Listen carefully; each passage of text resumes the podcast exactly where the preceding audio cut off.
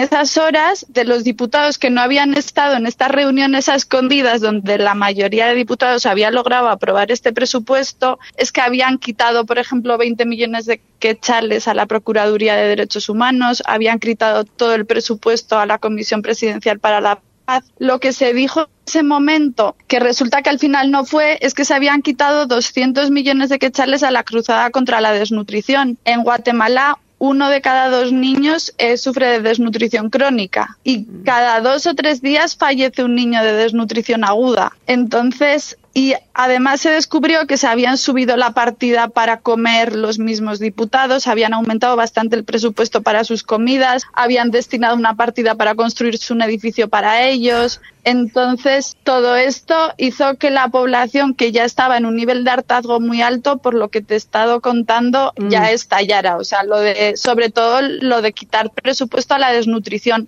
que al final no se logró, pero fue lo que se quedó eh, esos días fluctuando en las redes sociales, que se había quitado el dinero a la desnutrición. Entonces, poco a poco se empezaron a organizar en esos dos, tres días y el sábado salió todo el mundo a la calle. Y la verdad es que fue impresionante prendieron fuego al Congreso. Aunque no fue así el gran incendio, pero las imágenes de ver el Congreso ardiendo mucho. Son muy simbólicas, ¿no? Esto también fue recogido en redes sociales. Entonces, claro, es clarísimo lo que vos nos estás contando, Carolina, como eh, antecedente, como base social que desata, digamos, de alguna manera, estas manifestaciones del 21 y 22 de noviembre. Es decir, el país ya venía atravesando una situación muy crítica en cuanto a la realidad de los niños, niñas eh, desnutridos y en cuanto a la emergencia que generaron los, los huracanes que no fue atendida de manera correcta por el gobierno. Claro, como siempre, o sea, lo que se ve en Guatemala es que los, los poderosos, los legisladores, luego los gobernantes lo que van buscando es enriquecerse y cada dos o tres días van saliendo noticias sobre corrupción, que es como demasiado evidente cómo van destinando los fondos siempre para ellos. Entonces la gente está muy cansada. Tampoco se han elegido cortes desde hace un año y medio. Hay también un proceso de corrupción muy fuerte en la,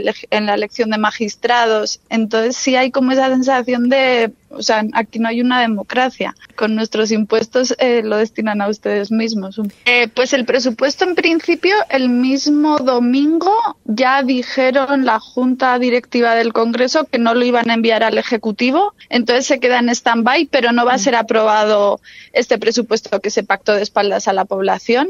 Y después parece que van a seguir las manifestaciones. En 2015 las manifestaciones lograron la renuncia del presidente del gobierno. Entonces la población tiene como un poco la esperanza de que realmente sus acciones están dando algún resultado. Algo también como simbólico es que los diputados no se están atreviendo a llegar al Congreso y están haciendo como reuniones en un edificio del ejército. Como que están teniendo un poquito de miedo. Le tienen miedo a la gente, para quienes deben gobernar, legislar Le- en este caso.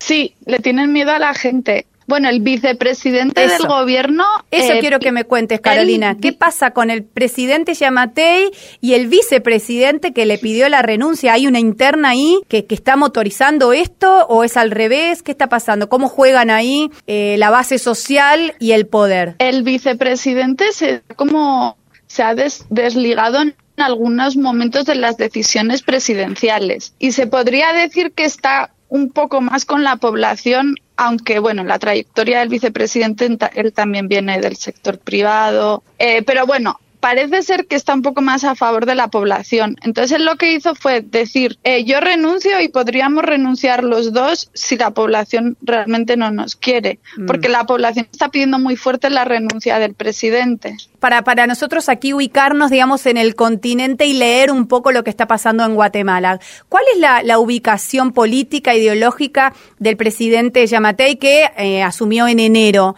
la presidencia de Guatemala? ¿En qué corriente, digamos, política de América Latina, digo, lo podemos inscribir? Eh, de derecha, Eh, a favor del sector privado. Os quiero contar algo del presidente Alejandro Yamatei que es muy como representativo para entender quién es él. Él era el director del sistema penitenciario en 2007 cuando hubo un caso llamado Pavón. Fuerzas del Estado entraron a una prisión, a la prisión llamada Pavón y asesinaron a 10 presos que supuestamente estaban tomando el control de la cárcel, pero el Estado llegó y asesinó a estos presos, armaron caso para mm. hacer parecer que había sido un motín, pero se descubrió que no y Alejandro Yamatei en ese momento era el director del sistema penitenciario y estuvo preso por estas ejecuciones extrajudiciales.